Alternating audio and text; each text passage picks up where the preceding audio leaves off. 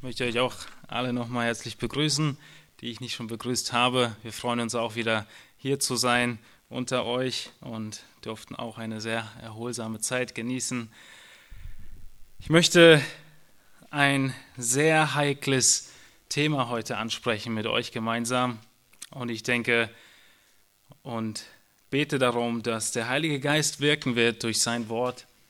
Gott prüft dein Herz. Die Frage ist nur, ob du es auch tust. An unser Herz wollen wir eigentlich nie jemanden ranlassen. Es ist das, was uns gehört, was die intimste Privatsphäre ist, aber Gott sieht es, auch wenn wir es vielleicht oft nicht meinen. Und zu Beginn möchte ich zwei Personen nochmal in unsere Erinnerung rufen, die wir im letzten Jahr, wenn wir hier in der Predigt waren, im Gottesdienst waren, äh, an die wir uns erinnern. Die eine Person ist äh, Maria, die Jesus mit dem kostbaren Öl gesalbt hat. Vielleicht erinnert ihr euch nicht mehr so ganz dran, es ist ein Jahr her ungefähr, ein gutes Jahr, ähm, als wir darüber gepredigt haben im Markus-Evangelium damals noch.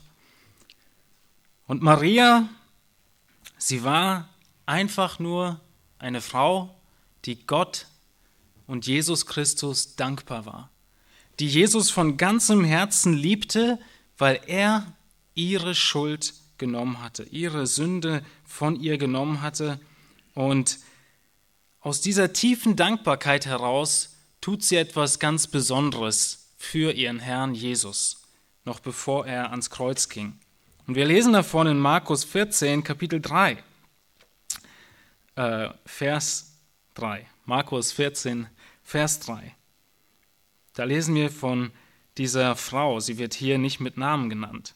Und als er, Jesus, in Bethanien im Haus Simons des Aussätzigen war und zu Tisch saß, da kam eine Frau mit einem Alabasterfläschchen voll Salböl, echter, kostbarer Nade.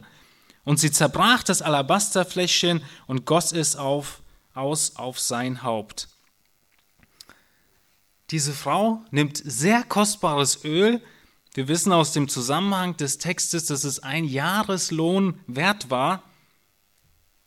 Und sie möchte aus Liebe Jesus damit salben. Sie erntet dafür von den Jüngern Kritik, aber Jesus sagt, sie hat recht gehandelt, weil Jesus das Herz sieht. Gott sah das Herz von Maria und ihre Hingabe, ihre Opferung aus Liebe war gut. Sie handelte aus reinem Herzen. Und so eine Person werden wir auch in unserem Text heute in der Apostelgeschichte sehen. Diese Person, die aus reinem Herzen handelt, wird heute Joses sein, genannt Barnabas. Das war Maria. Auf der anderen Seite schweigt die Bibel aber auch nicht vor Beispielen, die schrecklich sind. Und so erinnern wir uns vielleicht am 28. März diesen Jahres, also nicht ganz so lange her, hat Thomas gepredigt über Josua 7. Kommt euch ein Name in den Sinn, wenn ihr an Josua 7 denkt? Da ging es um Achan und die Sünde Achans. Achan hatte ein habgieriges Herz. Er wollte etwas stehlen.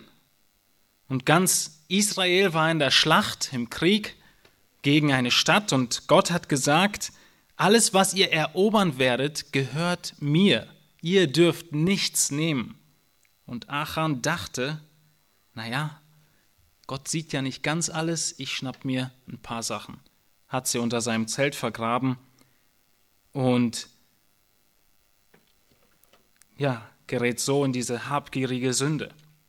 Daraufhin passiert Folgendes, dass das Volk Israel im nächsten Kampf verliert, eine Niederlage erlitt und Gott sagt zu ihnen, ich dulde keine Sünde. In Josua 7, Vers 12 sagt Gott, ich werde nicht mehr mit euch sein, wenn ihr nicht das Gebannte aus eurer Mitte ausrottet. Damit meinte er, meinte Gott, das, was gestohlen wurde, und Achan, der es gestohlen hat. Und Achan und seine ganze Familie mussten daraufhin sterben, weil Gott Sünde nicht duldete. Achan wollte irgendwie im Geheimen gegen Gottes Gebot verstoßen, aber Gott sieht auch das. Gott sah das Herz von Achan. Und das ist das negative Beispiel, wo wir auch eine Parallele heute sehen werden. In dem heutigen Text heißt die Person nicht Achan, die so schwer sündigt, sondern Ananias und Sapphira, die auch den Herrn belügen wollen. Gott prüft dein Herz. Tust du es auch?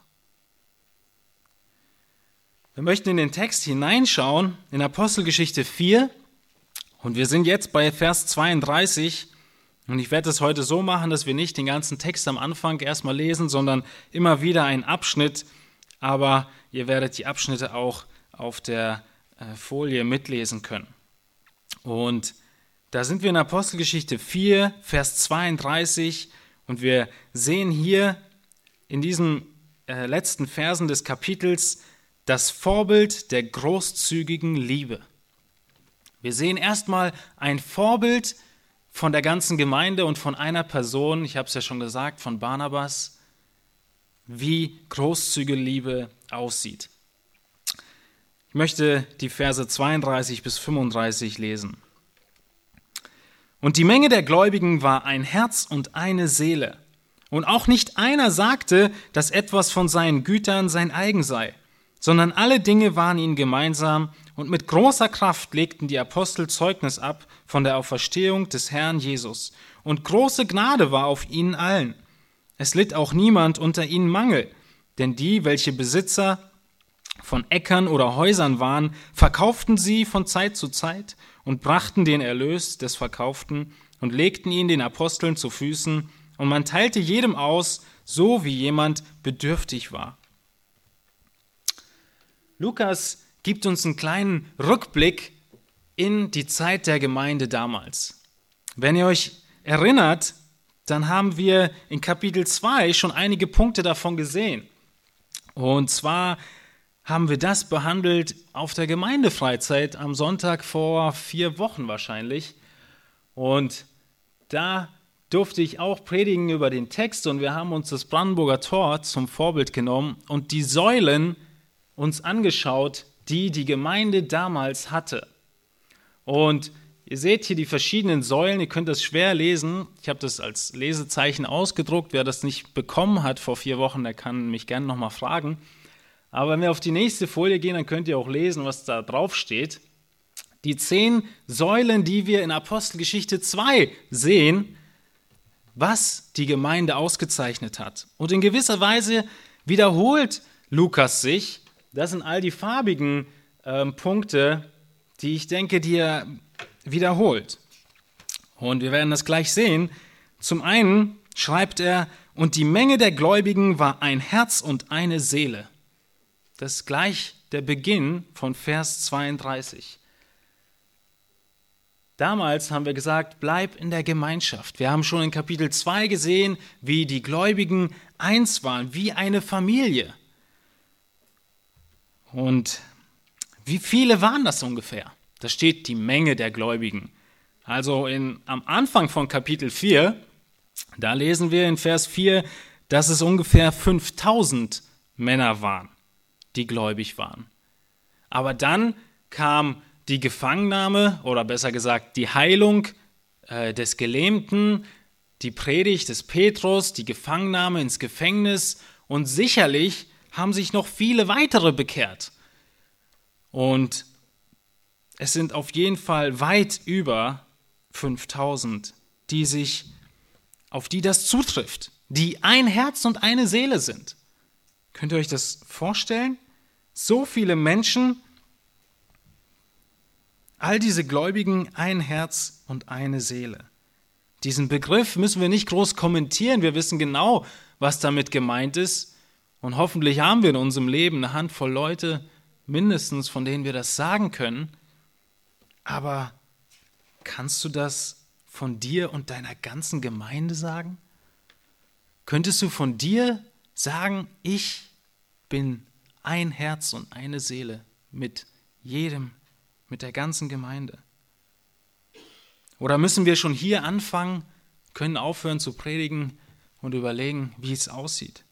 In 1. Petrus 2 schreibt Petrus unmissverständlich, Legt nun ab alle Bosheit und allen Trug und Heuchelei und Neid und alles üble Nachreden und seid begierig nach der vernünftigen, lauteren Milch, wie die neugeborenen Kindlein, damit ihr durch sie zunehmt zu eurem Heil, da ihr ja geschmeckt habt, dass der Herr freundlich ist.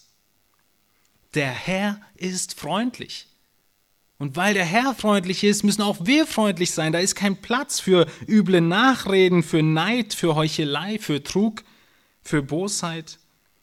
Der Herr ist freundlich zu uns und so können auch wir freundlich zueinander sein und sollen es sein. Sie waren ein Herz und eine Seele. Und dann sehen wir ein Stückchen weiter, und auch nicht einer sagte, dass etwas von seinen Gütern sein eigen sei, sondern alle Dinge waren ihnen gemeinsam. Wir sind auf diesen Punkt äh, vor vier Wochen schon eingegangen, aber da viele nicht da waren, wiederhole ich mich ein bisschen. Wir haben uns nicht verlesen.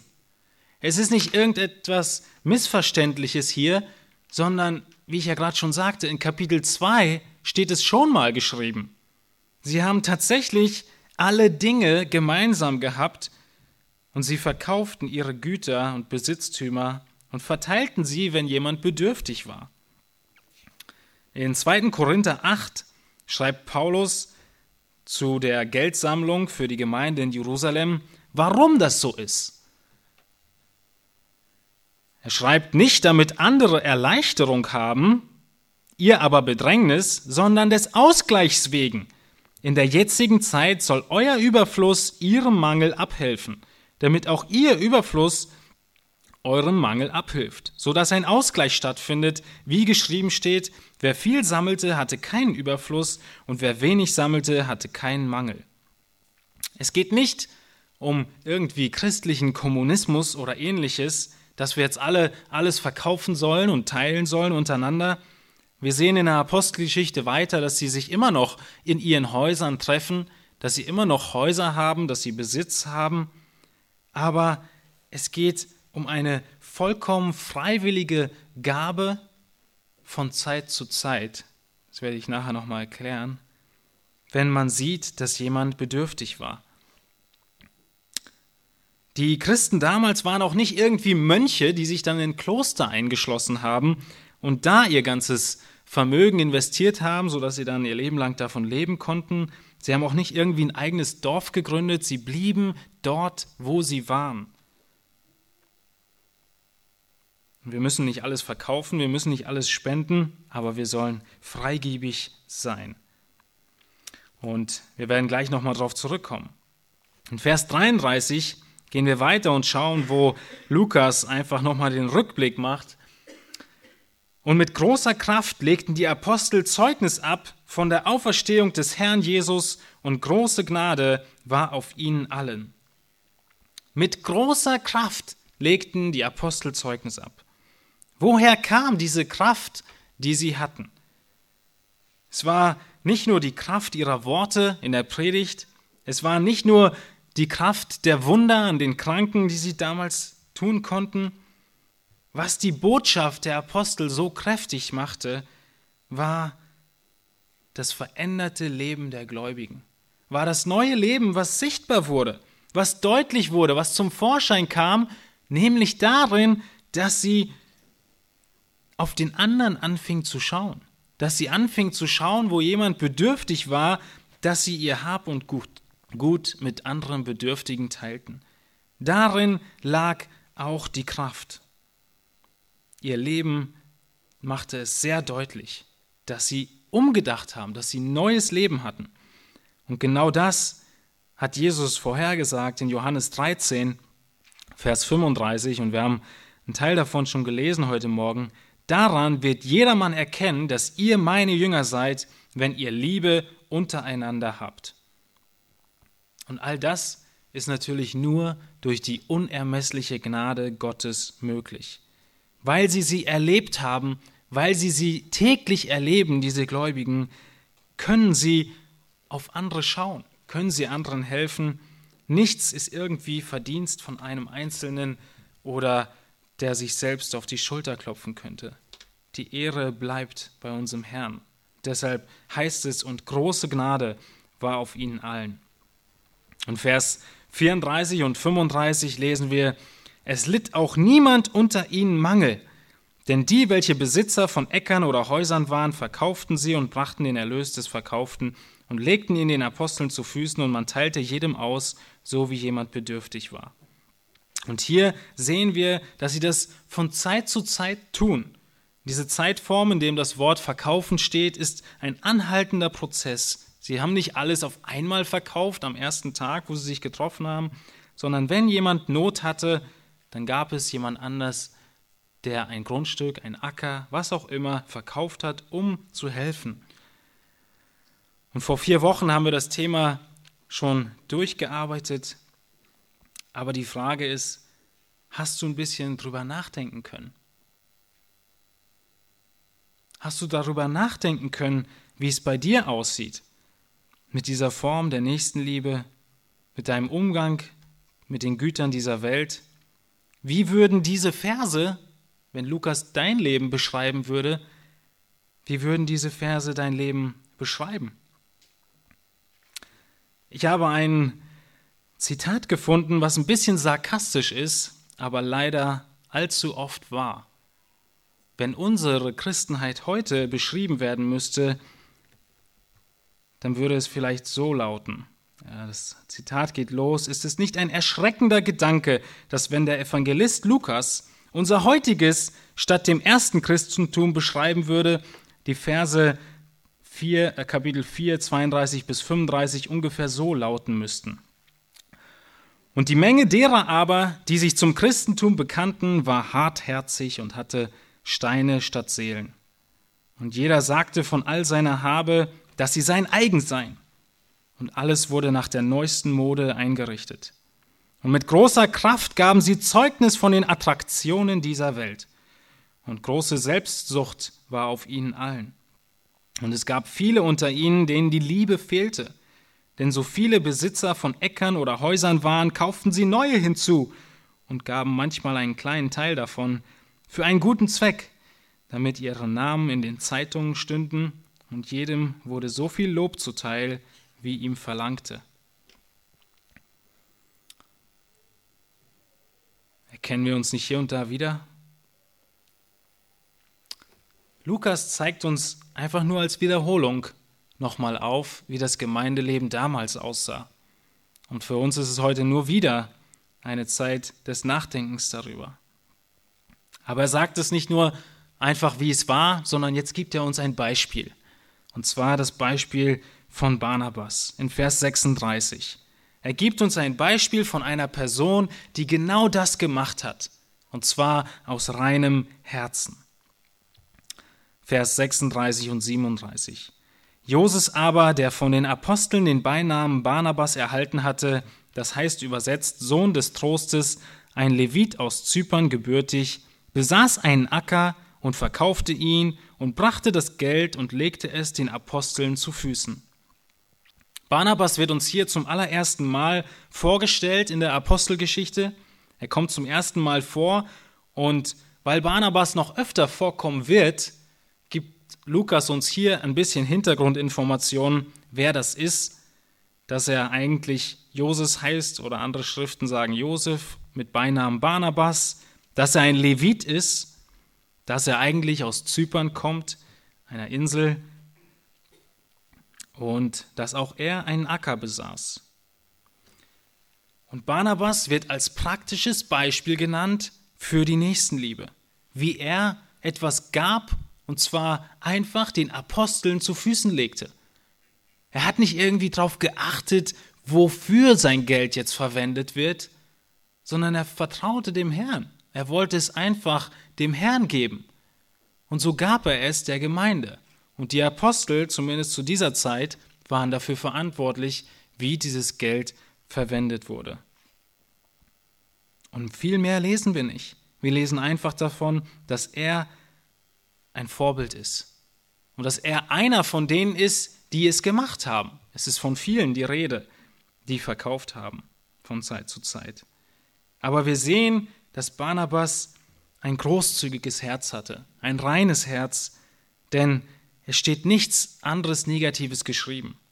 Und es wird einen ganz großen Kontrast gleich aufzeigen zu dem, was wir sehen, was Ananias und Sapphira gemacht haben und wie ihr Herz aussah.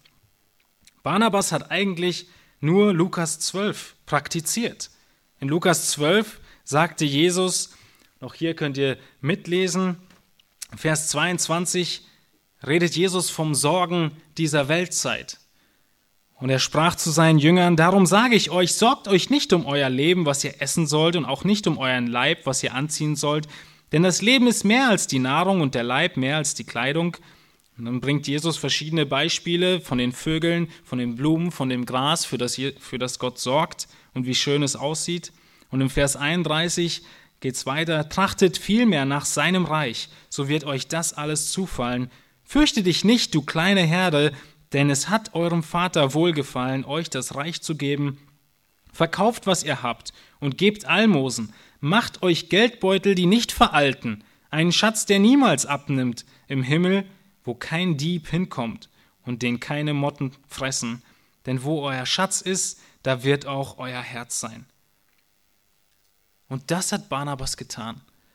Und in Barnabas Leben, wenn wir weiter durch die Apostelgeschichte gehen werden, werden wir sehen, wo sein Herz war, nämlich da, wo sein Schatz war, im Himmel, beim Herrn. Barnabas ist einer der großen Vorbilder in der ganzen Apostelgeschichte. Und hier äh, lesen wir zum ersten Mal von ihm. Bei uns sieht es oft ganz anders aus. In unserem Umfeld höre ich immer wieder, auch im christlichen Umfeld, da wird dann von verschiedenen Möglichkeiten der Geldanlage gesprochen, von Vermögensberatern, es ist schon so viel Vermögen, dass ich nicht mehr selber weiß, was ich damit machen soll. Ich brauche Vermögensberater, ich muss nachdenken darüber, was ich alles machen müsste und könnte. Aber die Gläubigen damals, sie wussten, was die beste Geldanlage war, nämlich der Gemeinde zu dienen, den Bedürftigen zu helfen. Und Barnabas ist ein großes Vorbild dieser großzügigen Liebe. John Piper hat in einer Predigt zu diesem Text folgende Worte gesagt. Er nennt zwei Dinge. Bei der Wiedergeburt eines Menschen geschehen zwei Dinge. Als erstes wird das Herz in den Beziehungen zu Menschen gefestigt und als zweites wird das Herz in der Beziehung zum Materiellen gelöst. Der Glaube an Christus erzeugt eine Bindung der Liebe zu Menschen und trennt die Bindung der Liebe zu Gütern und Dingen ein guter Vergleich und ein guter Austausch. Machst du dir Gedanken über deine Geldanlage? Vielleicht hast du ja das Geld noch nicht, aber vielleicht träumst du wenigstens von dem Geld und von der Geldanlage und dem Vermögensberater, den du dann brauchst. Wie verwaltest du das, was du hast? Wir sehen hier ein großes Gegenteil in der ersten Gemeinde zu Jerusalem. Sie machten sich Gedanken, wie sie Bedürftigen helfen konnten. In Sprüche 14, Vers 31 lesen wir, Wer den Schwachen unterdrückt, der lästert seinen Schöpfer. Wer ihn, den Schöpfer, aber ehren will, der erbarmt sich über den Armen.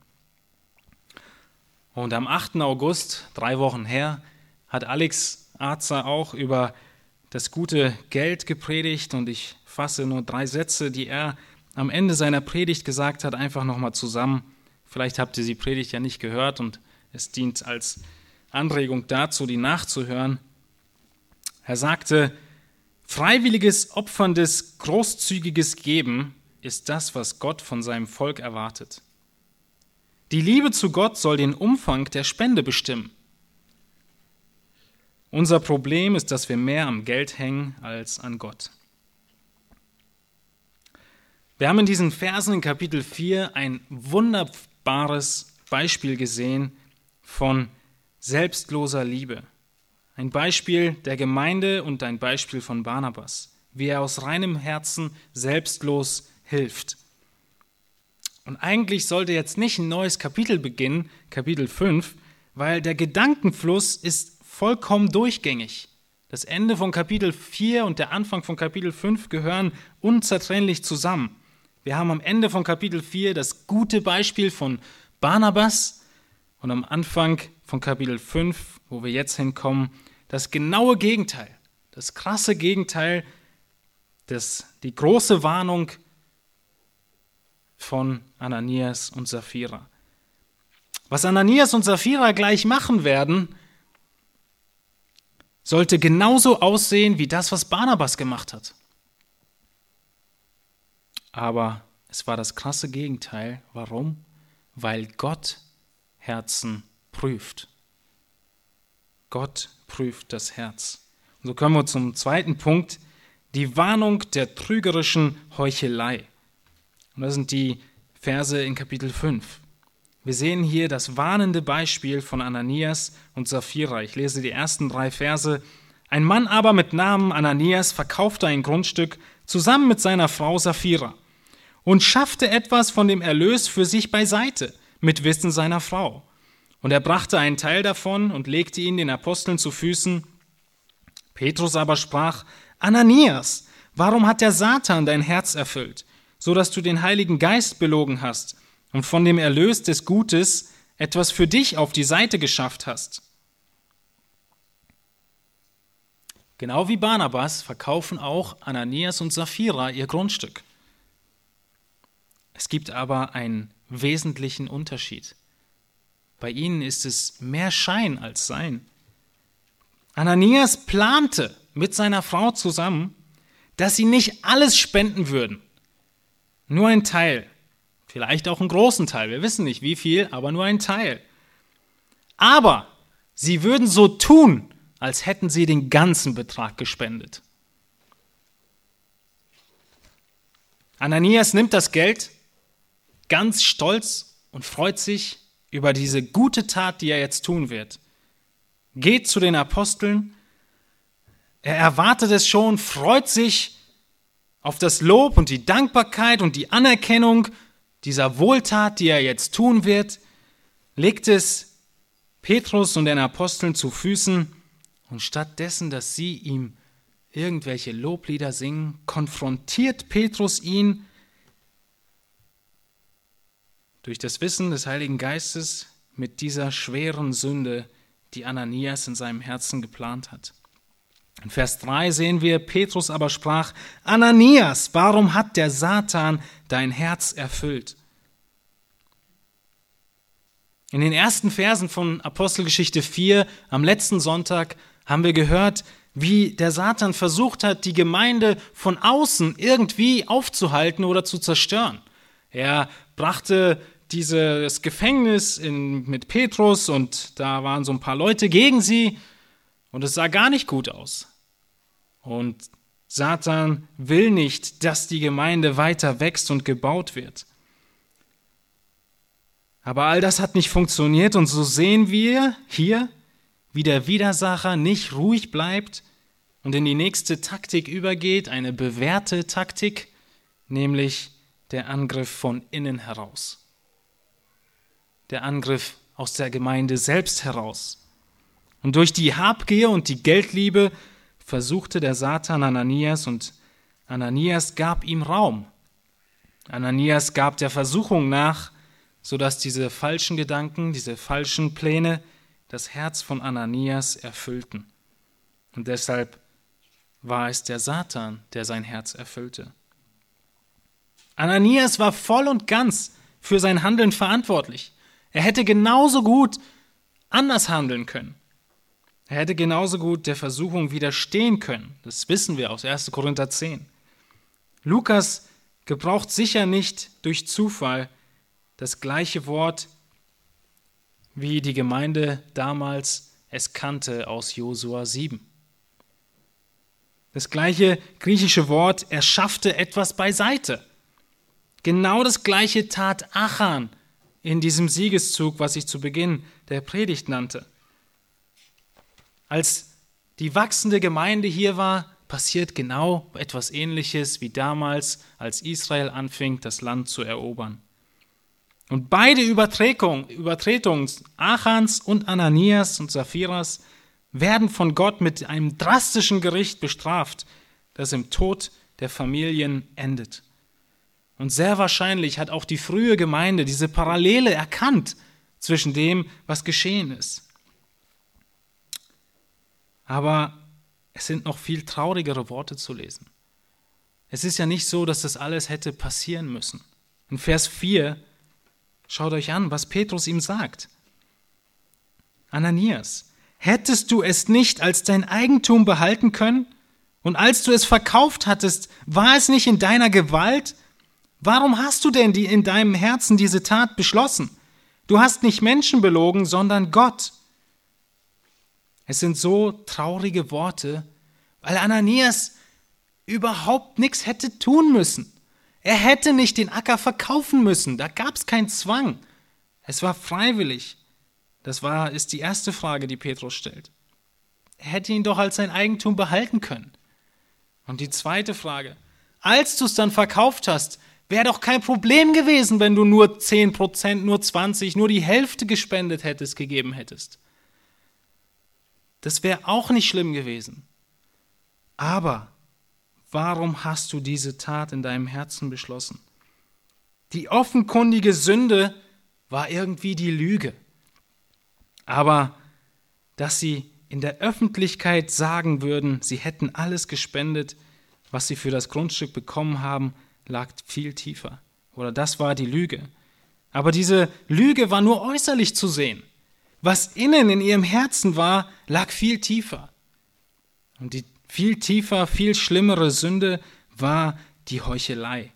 War die Heuchelei, die sich nach geistlicher Anerkennung sehnte, nach einem geistlichen Status in der Gemeinde sehnte. Sie wollten sich einfach etwas kaufen mit Geld. Und diese Heuchelei, wie wir sie hier sehen, ist vorsätzlich geplant, diese Lüge, eine Täuschung, um Ehre zu bekommen, um eigene Ehre zu bekommen. Das war ihr Ziel, wie wir es hier sehen. Und was ist so schlimm daran? Was ist so schlimm daran, dass so ein Gericht kommen muss über Ananias und Sapphira? Und ich habe in der Vorbereitung zum ersten Mal, denke ich, wirklich ausführlich über die Heuchelei nachgedacht. Aber diese geplante Sünde, diese Täuschung der Mitmenschen, versucht auch Gott zu täuschen. Und die Ehre, die Gott bekommen sollte, schreibt man sich selber zu. Heuchelei ist durchdrungen von Selbstsucht, von Stolz. Und Ananias und Sapphira, sie wollten sich geistliche Anerkennung bei Gott und der Gemeinde erkaufen. Sie dachten, mit Geld läuft das schon. Und da sie noch ein bisschen selbstsüchtig waren, haben sie eben nicht ganz alles gegeben. Wir kommen gleich nochmal auf die Heuchelei zu sprechen. Lasst uns kurz schauen, wie es weitergeht. In Vers 5. Als aber Ananias diese Worte hörte, fiel er nieder und verschied. Und es kam große Furcht über alle, die dies hörten. Und die jungen Männer standen auf, umhüllten ihn, trugen ihn hinaus und begruben ihn. Und es geschah nach ungefähr drei Stunden, dass nach ungefähr drei Stunden auch seine Frau hereinkam, ohne zu wissen, was sich ereignet hatte. Da richtet Petrus das Wort an sie, Sage mir, habt ihr das Gut um so und so viel verkauft? Sie haben sich ja vorher gut abgesprochen. Ja, um so viel. Petrus aber sprach zu ihr, Warum seid ihr übereingekommen, den Geist des Herrn zu versuchen? Siehe, die Füße derer, die deinen Mann begraben haben, sind vor der Tür, und sie werden auch dich hinaustragen. Da fiel sie sogleich seinen Füßen nieder und verschied. Und als die jungen Männer hereinkamen, fanden sie sie tot und trugen sie hinaus und begruben sie bei ihrem Mann. Und es kam große Furcht über die ganze Gemeinde und über alle, die dies hörten. Das Gericht Gottes kam sofort über Ananias und Sapphira, ähnlich wie bei Achan in Josua 7. Nachdem Petrus sie mit ihrer Sünde konfrontiert hat, kam das Gericht Gottes und sie nahmen ihren letzten Atemzug. So ernst ist es Gott mit der Reinheit seiner Gemeinde. Er kann Sünde in der heiligen Gemeinschaft nicht dulden. Die sofortige Strafe, die wir hier sehen mit dem Tod bei Ananias, ist in dieser speziellen Situation der ersten Gemeinde einmalig. Aber Gott wollte seiner Gemeinde gleich zu Beginn deutlich machen, wie ernst es ihm mit Sünde in der Gemeinde ist. Und wir sehen im weiteren Verlauf andere Sünden, die auch aufgeschrieben werden in der Apostelgeschichte und anderen Briefen, und sie werden nicht mit sofortigem Tod bestraft, aber hier war es in Gottes Weisheit nötig, um auch die anderen Gläubigen zu schützen und zu warnen, dieses warnende Beispiel zu geben an Ananias und Sapphira. Und es gibt keine sinnvolle Erklärung dafür, dass Ananias und Sapphira wirklich das so gemacht haben. Als würde Gott es nicht sehen. Als könnten sie irgendetwas tun, wovor, wovon Gott keine Ahnung haben würde. Als könnten sie Gott irgendwas vormachen. Oder vielleicht dachten sie, es wird Gott schon nichts ausmachen, wenn wir nur einen Teil geben. Er ist ja gnädig. Aber dem ist nicht so. Gott sieht alles. Er sieht alles zu jeder Zeit und in jedem Winkel des Universums. In Jesaja 29 schreibt Jesaja sehr treffend, Vers 15: Wehe denen, die ihren Plan vor dem Herrn tief verbergen, damit ihre Werke im Finstern geschehen, die sprechen: Wer sieht uns oder wer kennt uns? O eure Verkehrtheit! Soll denn der Töpfer dem Ton gleichgeachtet werden oder das Werk von seinem Meister sagen, er hat mich nicht gemacht? Oder soll das Geschöpf von seinem Schöpfer sagen, er versteht es nicht? Wie naiv wären wir zu denken, Gott würde nicht sehen, was wir in jeder Sekunde unseres Lebens tun. Aber wie ist es in deinen Situationen, in unserer Anfechtung, in unserer Versuchung, wenn wir davor sind, in Sünde zu fallen, Fallen wir nicht auch darauf rein? Denken wir nicht auch oft, dass Gott uns vielleicht nicht sieht? Dass Gott vielleicht so gnädig ist, er wird uns schon wieder vergeben? Dieses Beispiel von Ananias und Sapphira war nicht nur für die erste Gemeinde ein großes Warnzeichen, sondern äh, zum Leben in der Heiligung, sondern es ist genauso auch eins für uns heute. Gott nimmt Sünde sehr ernst und wir können ihm nichts vormachen. Gott prüft dein Herz. Tust du es auch? Hätte Petrus nicht eigentlich einfach froh und glücklich sein sollen über diese Tausende, die er trotzdem bekommen hat? Ananias hat ja viel Geld gebracht. Er hat doch wenigstens irgendetwas gegeben. Die meisten haben ja gar nichts gegeben.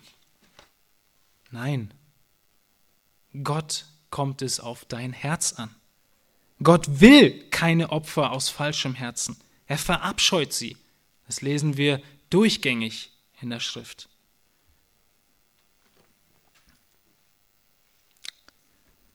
Lass uns nochmal auf die Sünde dieser Heuchelei zurückkommen. Wir werden sehen, wie diese Sünde eine große Sünde ist, nichts Kleines. Wir werden sehen, dass diese Konfrontation von Petrus richtig war und auch die Strafe Gottes.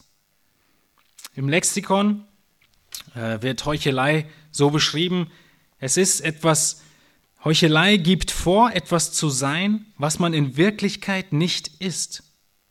Speziell ist es, dass man vorgibt, eine bessere Person zu sein, als man sie wirklich ist. Aber ihr Lieben, ist das nicht Tag ein, Tag aus eine Gefahr für uns? Heuchelei gibt vor, etwas Besseres zu sein, als man in Wirklichkeit ist. Heuchelei in der Schrift kommt oft vor, kommt oft vor in den Reden Jesu. Keine andere Sünde hat Jesus so sehr verurteilt wie die Heuchelei. In der Bergpredigt sehen wir einen kleinen Teil davon, wie Jesus seine Nachfolger warnt und diesen so äh, veranschaulicht, dass ich die Verse lesen möchte mit euch gemeinsam. Die Verse 1 bis 6 aus Kapitel 6 und Verse 16 bis 18. Jesus sagt, habt Acht auf eure Frömmigkeit, dass ihr die nicht übt vor den Leuten, um von ihnen gesehen zu werden. Ihr habt sonst keinen Lohn bei eurem Vater im Himmel. Wenn du nun Almosen gibst, sollst du es nicht vor dir ausposaunen lassen, wie es die Heuchler tun, in den Synagogen und auf den Gassen, damit sie von den Leuten gepriesen werden? Wahrlich, ich sage euch, sie haben ihren Lohn schon gehabt. Wenn du aber Almosen gibst, so lass deine linke Hand nicht wissen, was die rechte tut, damit deine Almosen verborgen bleiben. Und dein Vater, der in das Verborgene sieht, wird dir es vergelten. Und wenn ihr betet, sollt ihr nicht sein wie die Heuchler, die gerne in den Synagogen und an den Straßenecken stehen und beten, damit sie von den Leuten gesehen werden. Wahrlich, ich sage euch, sie haben ihren Lohn schon gehabt. Wenn du aber betest, so geh in dein Kämmerlein, schließ die Tür zu, bete zu deinem Vater, der im Verborgenen ist. Und dein Vater, der in das Verborgene sieht, wird's dir vergelten. Wenn ihr fastet, sollt ihr nicht sauer dreinsehen wie die Heuchler, denn sie verstellen ihr Gesicht, um sich vor den Leuten zu zeigen mit ihrem Fasten. Wahrlich, ich sage euch, sie haben ihren Lohn schon gehabt. Wenn du aber fastest, so salbe dein Haupt und wasche dein Gesicht, damit du nicht vor den Leuten zeigst, mit deinem Fasten, sondern vor deinem Vater, der im Verborgenen ist, und dein Vater, der in das Verborgene sieht, wird dir es vergelten. Merkt ihr die vielen Wiederholungen? Was tut ein Heuchler? Er will gesehen werden. Aber stehen wir nicht oft in der Gefahr? Unser Vater, der in das Verborgene sieht, wird es uns vergelten. Jesus hat in diesen Reden die Heuchler meistens als Ungläubige dargestellt, weil die größte Heuchelei ist die, dass man vormacht, Christ zu sein und man ist gar keiner, dass man nur so tut, als ob. Und deshalb schreibt oder sagt Jesus in Matthäus 24, 51, dass die Hölle voll sein wird mit Heuchlern und wird ihn in zwei schneiden und ihm seinen Teil festsetzen bei den Heuchlern. Da wird das Weinen und das Zähneknirschen sein. Die Hölle wird voll sein von Heuchlern. Und deshalb ist diese Sünde des Heuchelns so listig, so gefährlich. Es das heißt nicht, dass wenn man heuchelt, man automatisch kein Christ ist. Aber sie ist sehr tückisch. In Galater 2 sehen wir, wie, ähm, jetzt fällt mir der Name nicht ein, Petrus heuchelt und Barnabas mit fortgerissen wird. Und Paulus muss ihn zurechtweisen. Petrus war auf jeden Fall wiedergeboren, aber auch er hat geheuchelt in dieser Situation da. Und in 1. Petrus 2 habe ich heute am Anfang schon gelesen, heißt es auch, lasst die Heuchelei und das Neid und das üble Nachreden. Diese Sünde der Heuchelei ist so heimtückisch und ist so in so vielen Facetten da. Ich habe auf dem Wochenblatt unten zum Nachdenken noch einige Verse aufgeschrieben, wie wir uns schützen können vor der Heuchelei durch Rechenschaft voreinander, unser Herz zu öffnen vor anderen Leuten und sie zu fragen, ist mein Herz aufrichtig? Letztendlich können wir nur beten und Gott bitten, dass er uns unser Herz ähm, offenbart und zeigt. Aber es gibt auch verschiedenste Facetten davon, wie die Heuchelei aussehen kann. Vielleicht ist es Geld, im Punkt der Heuchelei überhaupt gar keine Frage bei dir. Du hast nicht viel Geld, womit du heucheln könntest. Aber vielleicht sind es andere Dinge. Vielleicht gibst du vor, besser zu sein, als du bist, auf der Arbeit, vor Kollegen, in der Schule, bei deinen Hausaufgaben, vor deinen Lehrern, vielleicht vor deinen Eltern, vielleicht vor Freunden. Ist doch sehr oft so, oder? Wir wollen immer so gut aussehen. Wir wollen immer besser sein, als wir eigentlich sind. Das ist Heuchelei und das verabscheut Gott. Wo bist du in der Gefahr, dich besser darzustellen, als du wirklich bist? Die Frage kannst nur du dir beantworten. Und bete darum. Lasst uns gemeinsam in der kommenden Woche, besonders bis Mittwoch, wenn wir das nochmal durchsprechen in den Hauskreisen, lasst uns beten darum, dass Gott uns offenbart, dass wir uns in seinem Licht prüfen und sehen, wo wir in der Gefahr stehen oder schon gefallen sind in dieser äh, Sünde. Gott prüft dein Herz und es kommt ihm auf dein Herz an. Die Frage ist, ob wir es auch tun. Wir haben auch gesehen, dass Gott die Reinheit seiner Gemeinde sehr wichtig achtet und auch die Reinheit deines Lebens. Und so möchte ich schließen, einfach dieser letzten Aufforderung nochmal, Gott prüft dein Herz, tust du es auch. Wir haben ein Vorbild der großzügigen Liebe gesehen, wir haben eine Warnung der trügerischen Heuchelei gesehen.